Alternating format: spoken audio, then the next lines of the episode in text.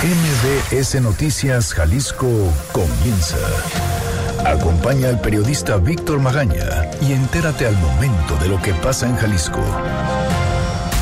Este es un avance informativo MBS Noticias Jalisco. ¿Cómo amaneció el día de hoy? Espero que usted no sea una estadística más en temas de violencia. En Jalisco se suma un delito cada 30 minutos, cada media hora, en el primer año de gobierno de Enrique Alfaro Ramírez. Y luego de que Alejandro Encinas posicionara al Estado como el primer lugar en desaparecidos durante 2019, el gobernador le manda decir que deje de jugar a la política con este tema. Asegura además el gobierno estatal que la revisión de mochilas a estudiantes, aquí en la entidad, por supuesto, tiene que ser decisión de los padres de familia y de las instituciones. No se van a meter ellos, dicen, como parte de gobierno.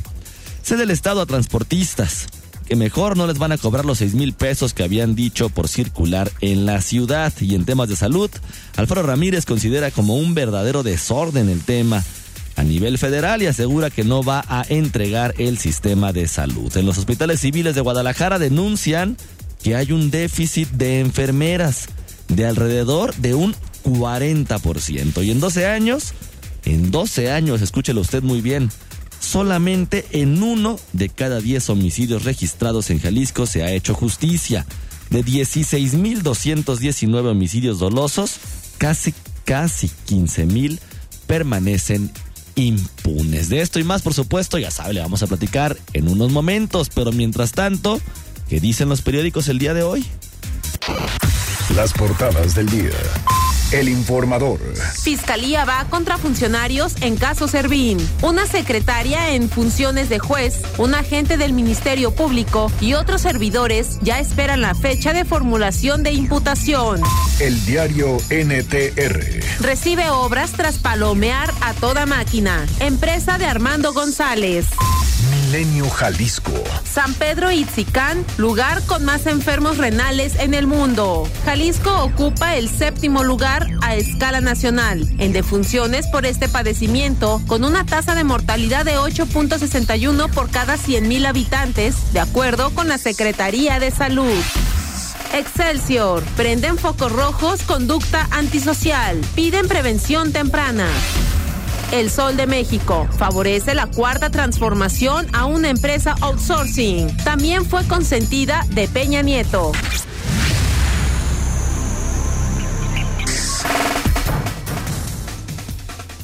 Oye, yo soy Víctor Magaña y como siempre me da muchísimo gusto saludarlo de este lado del micrófono. Gracias, en serio, gracias por acompañarnos en este recorrido informativo. Erika Arriaga se encuentra en la producción de este espacio y Hugo López en los controles operativos.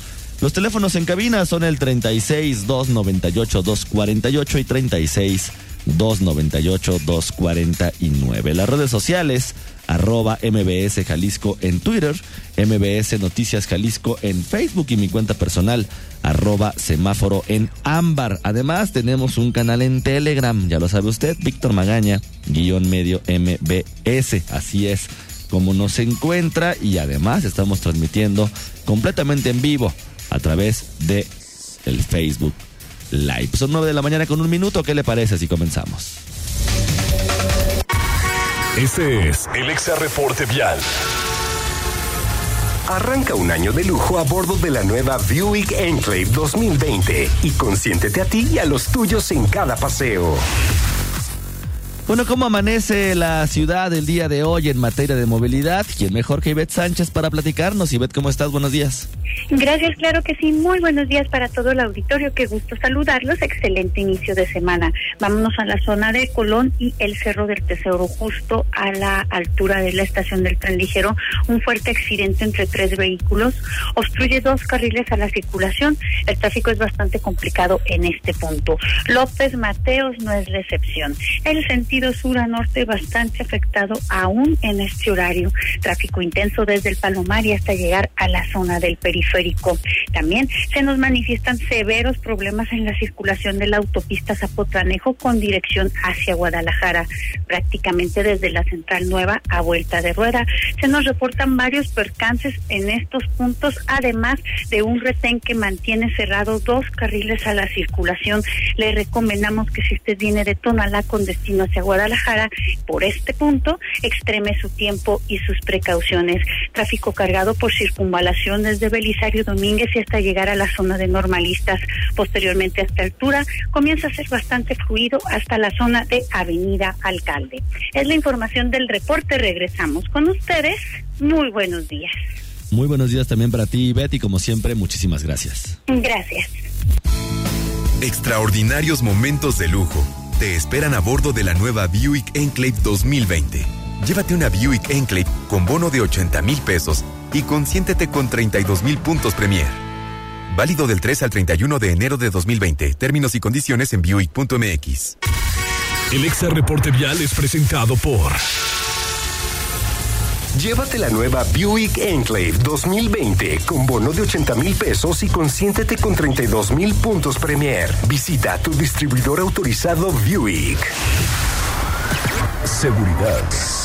Oiga, escuche usted el siguiente dato. Cada 30 minutos, cada 30 minutos en el estado de Jalisco se comete un delito, o se ha venido cometiendo un delito durante este primer año de gobierno de Enrique Alfaro Ramírez. Pero, irónicamente, o, de manera positiva, no sé cómo lo quiera ver usted, no somos el peor estado de la República. De hecho, parece que estamos abajo de los indicadores delictivos, pero de todas formas, Isaac de Loza, cada media hora hay un delito. Un delito denunciado, Víctor, así es. Muy buenos días para ti y para todos quienes nos escuchan. Pues así como el Instituto Jalisciense de Ciencias Forenses trabaja a marchas forzadas para desahogar la gran demanda laboral que tiene debido al incremento en los homicidios dolosos que registra nuestro Estado, pues la Fiscalía Estatal también hace lo propio en la recepción de las denuncias por todos los delitos que está obligada a atender. Porque en el primer año de gobierno de Enrique Alfaro, Víctor ya lo anticipabas, de diciembre de 2018 a noviembre de 2019, la autoridad estatal recibió un total de 18.096 denuncias por todos los delitos, por homicidio, lesiones, feminicidio, secuestro, crímenes patrimoniales, extorsión, corrupción de menores e incluso trata de personas. De personas.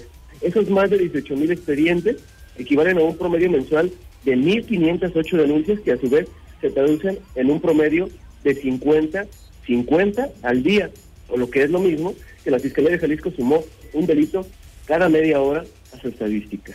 Los indicadores oficiales que compartió la autoridad estatal, el secretario ejecutivo del Sistema Nacional de Seguridad Pública, revelan que si bien Jalisco tiene una cifra alta de delitos, pues esta tampoco es tan escandalosa si se pone en el contexto nacional, pues solamente 5 de cada 100 reportes, 5 de cada 100 registrados durante el mismo periodo corresponden a nuestro estado. Esa distancia implica también que la cifra de crímenes que se denunciaron en todo el país pues es altísima. En el primer año de la administración de Andrés Manuel López Obrador, las 32 entidades federativas suman 328.664 delitos. 328.000. Esto, para aterrizarlo, es un nuevo delito cada minuto con 40 segundos. Un nuevo delito cada minuto con 40 segundos en promedio. Y eso sin contar que de acuerdo con las mediciones estadísticas más recientes del INEGI, como la encuesta nacional de victimización y percepción sobre seguridad pública, o la ENVIPE, la cifra negra o de delitos eh, no denunciados a nivel nacional es de más del 90%. Eso implica, Víctor Auditorio, que solamente uno de cada diez crímenes cometidos llega, en efecto, a oídos de la autoridad. Y la razón principal por la que en México una persona pues decide no iniciar el protocolo de denuncia es porque precisamente existe una gran desconfianza en las autoridades competentes tanto en las instancias de procuración de justicia como en la fiscalía, como en el aparato que debe impartirla, es decir, en el poder judicial. Los mexicanos simplemente no denunciamos los delitos porque creemos que nada se va a hacer por la vía oficial para cambiarlo. Pero hay una excepción, los homicidios. Y esa es la vía a través de la cual, pues en este espacio, desde 2015, hemos tratado de medir y mapear la violencia. Si hay un delito que, dada su naturaleza, pues es imposible no denunciar, es un asesinato. La existencia de una víctima y de una investigación de protocolo para tratar de esclarecerlo nos ayuda, y no solamente a nosotros los periodistas, sino a los ciudadanos, pues entender cómo ha incrementado la violencia en la entidad y la respuesta a ese interrogante es mucho. De 2014 a 2018, los indicadores de violencia en Jalisco y México han ido al alza. En ese lapso, Jalisco pasó de 974 a 2.412 víctimas, es decir, más del triple en cinco años. Y el año pasado, con solamente 11 meses, rompió el indicador récord de violencia. En conclusión, Víctor Auditorio, el análisis estadístico no solamente nos demuestra que en México y en Jalisco las autoridades abren investigaciones como si trabajaran bajo un modelo laboral de, de producción en cadena, sino que ninguna, ninguna de las estrategias que han emprendido para tratar de remediar esa situación y el muchísimo dinero invertido en ellas, pues les ha funcionado. Esa, desafortunadamente, Víctor, es nuestra realidad. Ese es el sitio en donde vivimos. Sobre todo, Isaac, también cuando ya empezamos a hablar, como tú señalas bien, el tema de la impunidad. Y más adelante justo platicaremos como de 16 mil homicidios que se han dado en los últimos años aquí en nuestra entidad, casi 15 mil permanecen permanecen impunes. Cada 30 minutos un delito en la entidad, no somos el peor estado, lo, pero tampoco significa que estemos en la gloria. Claro, claro. Y así como lo dices, Víctor, este esquema de impunidad, pues es lo que en los últimos años ha hecho nacer y crecer movimientos de autodefensa, de autodefensa en diversos puntos del país que pues operan al margen de la ley para imponer medidas de castigo propias, realidades, nada más. Y así nos podríamos ir con los tiempos, ¿no? Cada media hora un delito, cada tres horas una persona desaparecida o cada dos horas, y así le podríamos ir dando. Solamente hay que recordar también, el discurso es, bueno, pues sabemos medios de comunicación, actores políticos, personajes, ciudadanos y demás, que queremos mostrar un Jalisco que no existe. Isaac de Loza, muchísimas gracias. Muy buen día para todos. Son nueve de la mañana con nueve minutos. Vamos a ir a una pausa. Regresando, platicaremos justo que dijo el gobernador referente al tema de los desaparecidos, que pues ya lo señalábamos aquí la semana pasada, en entrevista justamente con Macedonio Tamés Guajardo, estas declaraciones de Alejandro Encina. Y además, lo que ya le estoy adelantando, 90% de los homicidios dolosos en Jalisco durante los últimos 12 años, 90%, 9 de cada 10 permanecen completamente impunes. Ahorita le cuento. Víctor Magaña, en Noticias MBS Jalisco, por XFM 101.1. Estás escuchando MBS Noticias Jalisco con Víctor Magaña. Seguridad.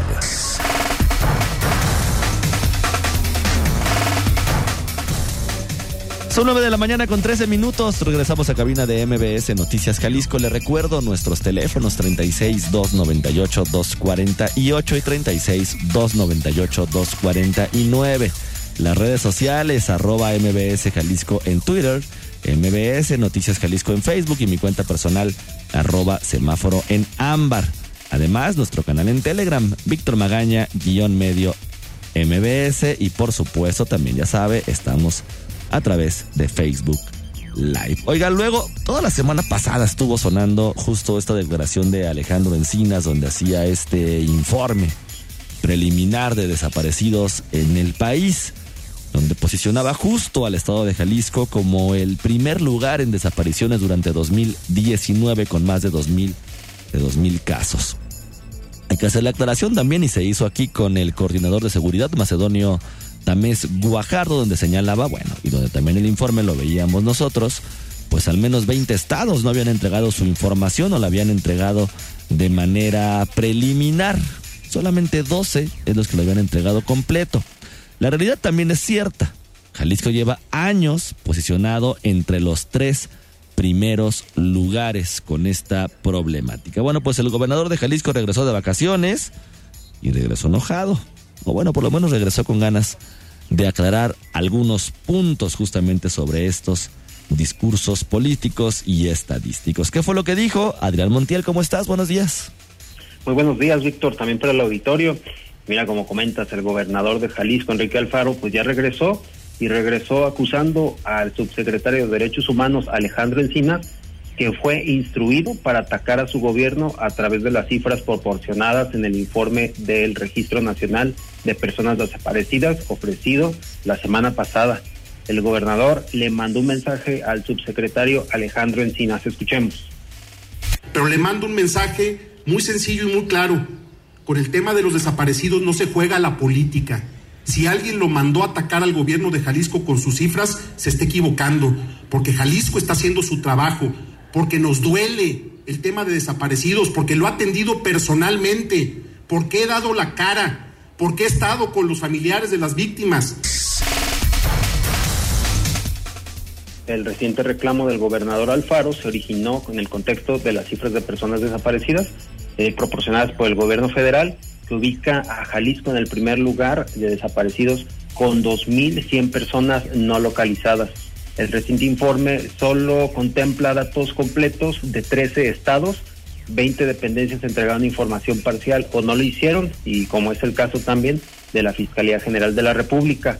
El mandatario estatal destacó que aunque Jalisco localizó a 2.318 personas, en la mayoría se presume, pues como responsabilidad de los grupos criminales. Escuchemos. Pero alguien necesita que le expliquemos que detrás de estas desapariciones en muchísimos casos está la delincuencia organizada? Yo creo que todos lo entendemos, se necesita simplemente sentido común. No están desapareciendo personas para robarles dinero, para extorsionarlas, están desapareciendo personas para matarlas. Esa es la realidad. Y la pregunta es, ¿y el gobierno de la República, aparte de dedicarse a atacar políticamente a los gobernadores, ¿Cuándo le va a entrar en serio contra el crimen organizado? Al final de este reclamo matizó que en el combate al crimen los actores involucrados deben entender que se trata de un trabajo en conjunto y finalmente de acuerdo con el sistema de información sobre víctimas de desaparición, la plataforma llamada CISOBIT, los municipios con mayor incidencia de personas desaparecidas en la zona metropolitana, pues las encabeza Guadalajara, seguido por Zapopan, Tlajumulco, Tlaquepaque, Tonalá, Tala y al interior del estado municipios como Puerto Vallarta y Lagos de Moreno, además de que hay otros en el interior del estado. Pues hasta aquí el reporte, Víctor. Adrián, muchísimas gracias. Muy buen día, muchas gracias. Porque nada más hay que recordar también que el mismo coordinador de seguridad dijo en este espacio informativo y lo ha dicho en reiteradas ocasiones, pues efectivamente la mayoría de las personas localizadas sin vida, que habían estado desaparecidas y que fueron ya finalmente identificadas, están vinculadas el delito con el crimen organizado, no la persona. Esa es una separación que se tiene que hacer de manera muy puntual. El gobernador de Jalisco, Enrique Alfaro, dice, pues ahí está la lógica. No los están, no los están desapareciendo para secuestrarlos o extorsionarlos, sino para matarlos. Bueno, pues también hay que recordar, no todos, no todos los asesinados, no todos los desaparecidos tienen vinculación con el crimen organizado. El delito en sí, pues por supuesto, la persona, la víctima, no lo tiene. Y es un punto que hay que estar remarcando muy constantemente en esta administración. Pero no solamente es el tema de que se estén matando entre ellos, como lo han dicho las autoridades, de que estén vinculados con el crimen organizado, como lo han dicho las autoridades, sino que vivimos en un estado donde prácticamente no pasa nada en el tema de desaparecidos. Y no es un tema, en el tema, perdón, de homicidios dolosos. Y no es un tema nuevo. Es un tema que tiene por lo menos, por lo menos una década. Nueve de cada diez homicidios en Jalisco permanecen completamente impunes. Fátima Aguilar, ¿cómo estás? Buenos días. Buenos días, Víctor. Saludos para ti, para el auditorio. Eh, pues sí, desde 2007 hasta noviembre de 2019, 16.219 homicidios dolosos ocurrieron en Jalisco, de los cuales por lo menos 14.614 permanecen impunes, según datos del Observatorio de Seguridad y Justicia de la Universidad de Guadalajara. Eh, al dar un balance anual en materia de seguridad, brindado con información que obtuvieron de la Fiscalía Estatal por medio de transparencia, el integrante de este observatorio, Alfonso Partida Caballero, aseveró que 90% de estos asesinatos presentan nulos avances en las investigaciones. Esto es lo que mencionó. Pues que técnicamente tenemos 14.614 homicidas en la calle. Eso es lo terrible del caso, porque son delitos que no se han, no han prescrito. Entonces, esto es lo que deberían de estarse preocupando las administraciones de hacer la investigación. Pero si, si nada más tenemos 10 agentes del Ministerio Público, imagínense de qué tipo de eh, política criminal tenemos en Jalisco. Bueno, pues en este informe que, que dio el observatorio, poco alentador y contrario a la estadística presumida por el Ejecutivo, eh, Partida Caballero manifestaba que la presunción de una baja en los delitos patrimoniales no sirve al tratarse de una estadística fácilmente manipulable. Eh, según datos del observatorio, solo se judicializa 3.8% de los ilícitos, mientras que las sentencias equivalen al 0.01%.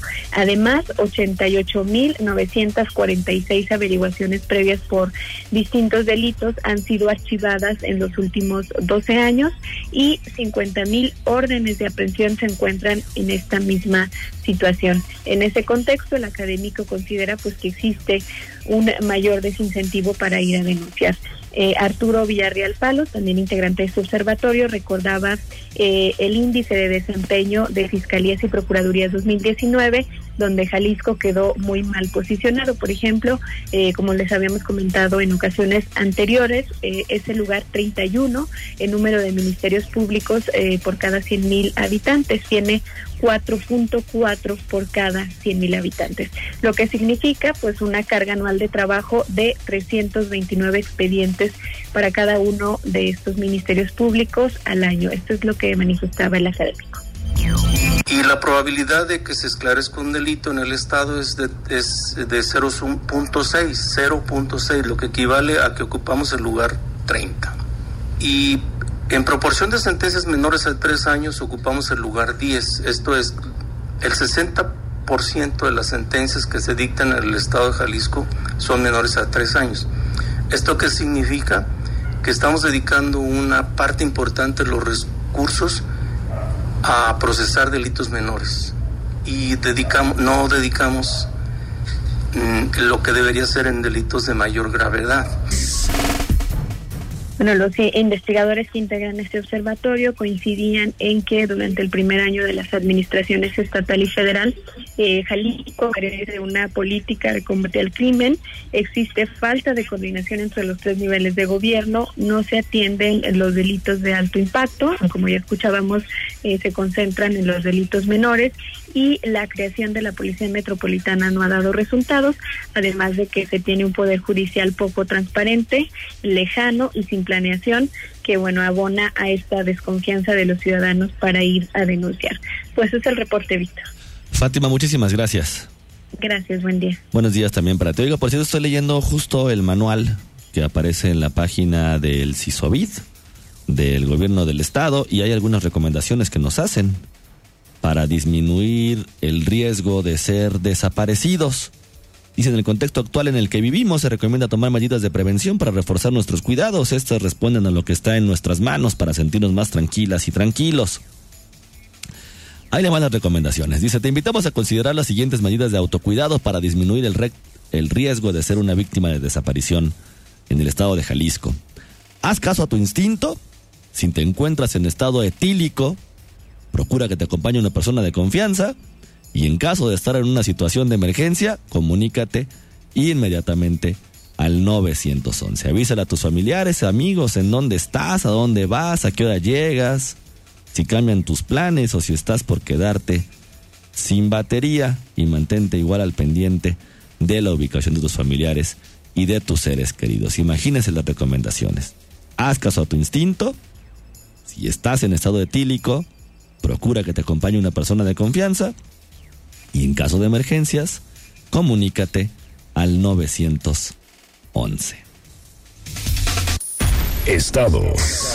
Bueno, el gobernador de Jalisco, Enrique Alfaro Ramírez, en otros temas, pues que siempre no, informó a través de sus redes sociales la firma de una iniciativa, esto a petición de los transportistas, en donde explicó que se va a modificar la ley de ingresos y evitar el cobro de circulación en la zona metropolitana de Guadalajara de 6 mil pesos además de desarrollar los paraderos de la ciudad. así como capacitación a los choferes. También recalcó que los transportistas se pronunciaron de acuerdo a la aplicación de las normas que dictan que no exceden los pesos y medidas con el fin de que el transporte de carga no dañe la infraestructura vial. A través de las redes sociales nos comenta Ignacio en el canal de Telegram. Ah, vale, gracias por la recomendación. Ya me siento mucho más seguro. Pues así todos. Ignacio, con estas recomendaciones ya, también yo me voy a sentir un poco más seguro. 9 de la mañana con 25 minutos. Pausa y regresamos. Víctor Magaña está en XFM 101.1. Regresamos. Síguenos en nuestras redes sociales. MBS Jalisco en Twitter. MBS Noticias en Facebook. Salud. 9 de la mañana con 28 minutos. Regresamos a cabina de MBS Noticias Jalisco. Oiga, un verdadero desorden. El tema de el tema de salud a nivel federal es lo que dice Enrique Alfaro Ramírez. Erika Arega, ¿cómo estás? Buenos días. Buen día, Víctor. Buen de la auditoría. Así es, hay muy poca claridad y definiciones para los estados que no se unieron al sistema de salud a nivel federal. Así lo expresó el gobernador de Jalisco, Enrique Alfaro Ramírez, quien además aseguró que la entidad no entregará su sistema de salud, ya que considera este está destinado al fracaso. Escuchemos al mandatario.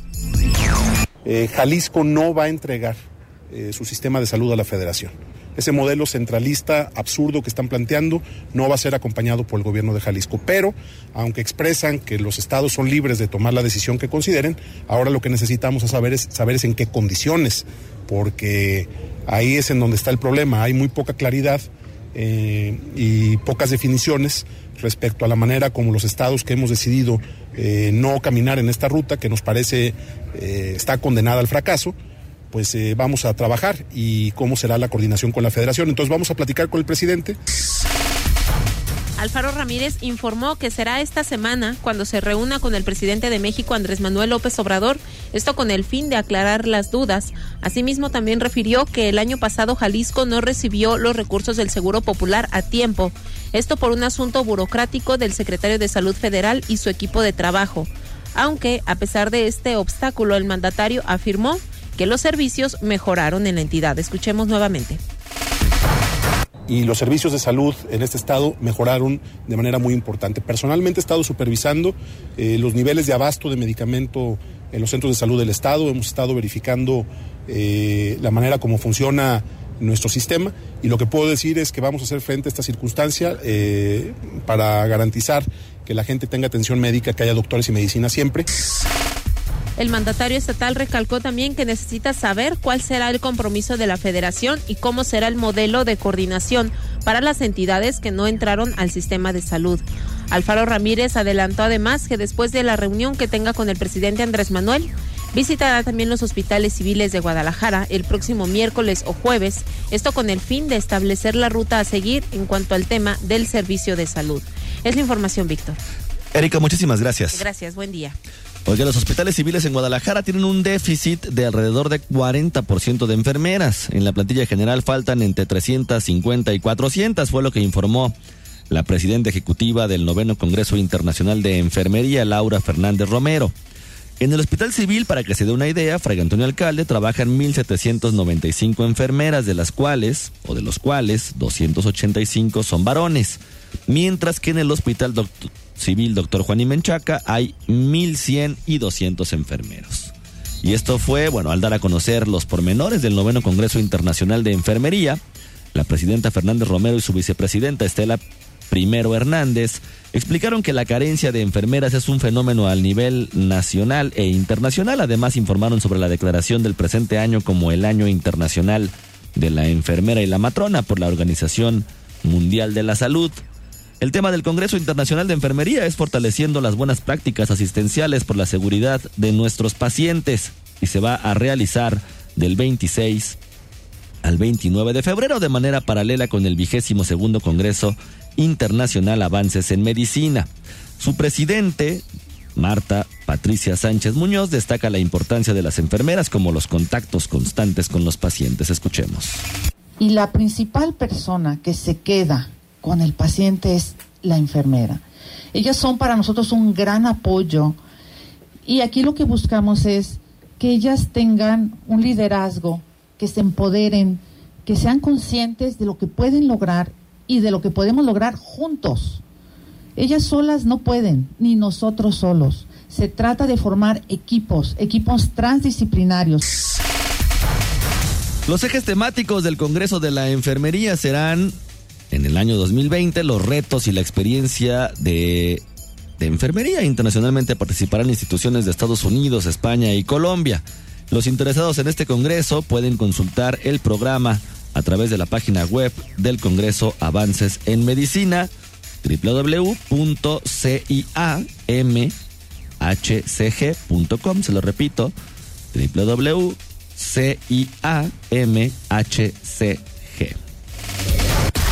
Educación. Y luego del tiroteo registrado en una escuela en Torreón el pasado viernes, el gobernador de Jalisco, Enrique Alfaro Ramírez, lamentó lo ocurrido y aseveró que la revisión de mochilas es una decisión de los padres de familia y de los planteles educativos, por lo que no será un asunto que defina la autoridad. Escuchemos. No podemos entrar otra vez en esa dinámica. Lamento profundamente lo eh, sucedido, pero es un asunto que tenemos que eh, trabajar con los padres de familia y con las escuelas, no como un asunto eh, definido desde la autoridad, en este caso del gobierno del Estado.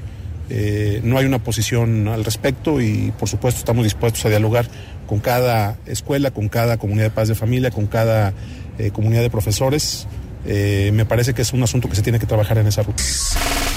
Por su parte, el alcalde de Guadalajara, Ismael del Toro Castro, comentó que se deben tomar medidas por parte de la autoridad que no solo sean de revisión, sino además de conciencia y de integración en las familias. Escuchemos.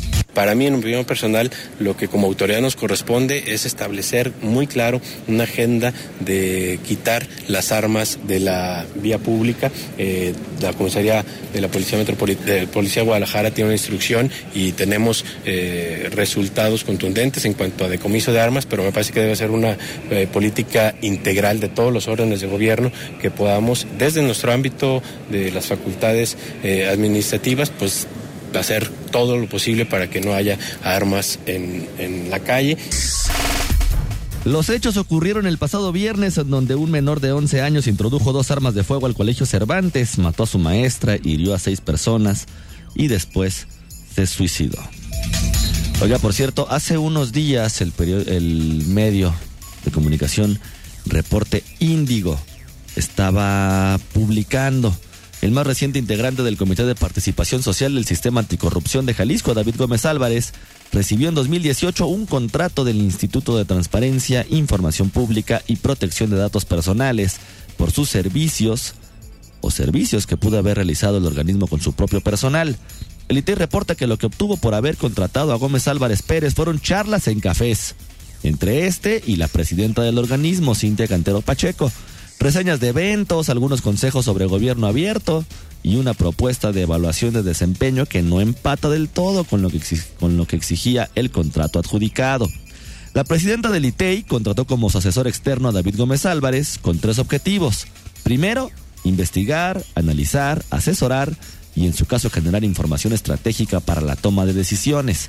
Segundo, proponer, en su caso, acciones a desarrollar por el ITEI tales como conferencias, mesas de análisis, discusión de publicaciones, asistencia a eventos o reuniones, participaciones y colaboraciones. Tercero, desarrollar la metodología para la creación de un sistema de evaluación del desempeño del ITEI y el modelo de mecanismo y procedimientos para el desarrollo, seguimiento y evaluación de desempeño, de desempeño institucional del ITEI, según se lee en el contrato CPS 079 diagonal 2018 del 24 de septiembre de 2018. Sin embargo, el ITEI ya cuenta con un área que tiene entre sus funciones las mismas tareas que se le asignaron a Gómez Álvarez, la Coordinación General de Planeación y Proyectos Estratégicos en manos de Claudia Patricia Arteaga Arronis, por lo que pudo evitarse este doble gasto. La asesoría costó 84.061.28 pesos, pese a que el ITEI eroga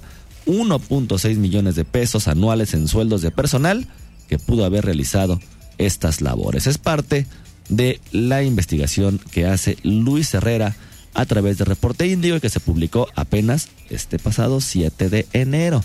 Oiga, son 9 de la mañana ya con 38 minutos. Yo soy Víctor Magaña, como siempre ya sabe, le deseo que pase usted un muy bonito día. Aquí concluye MBS Noticias Jalisco.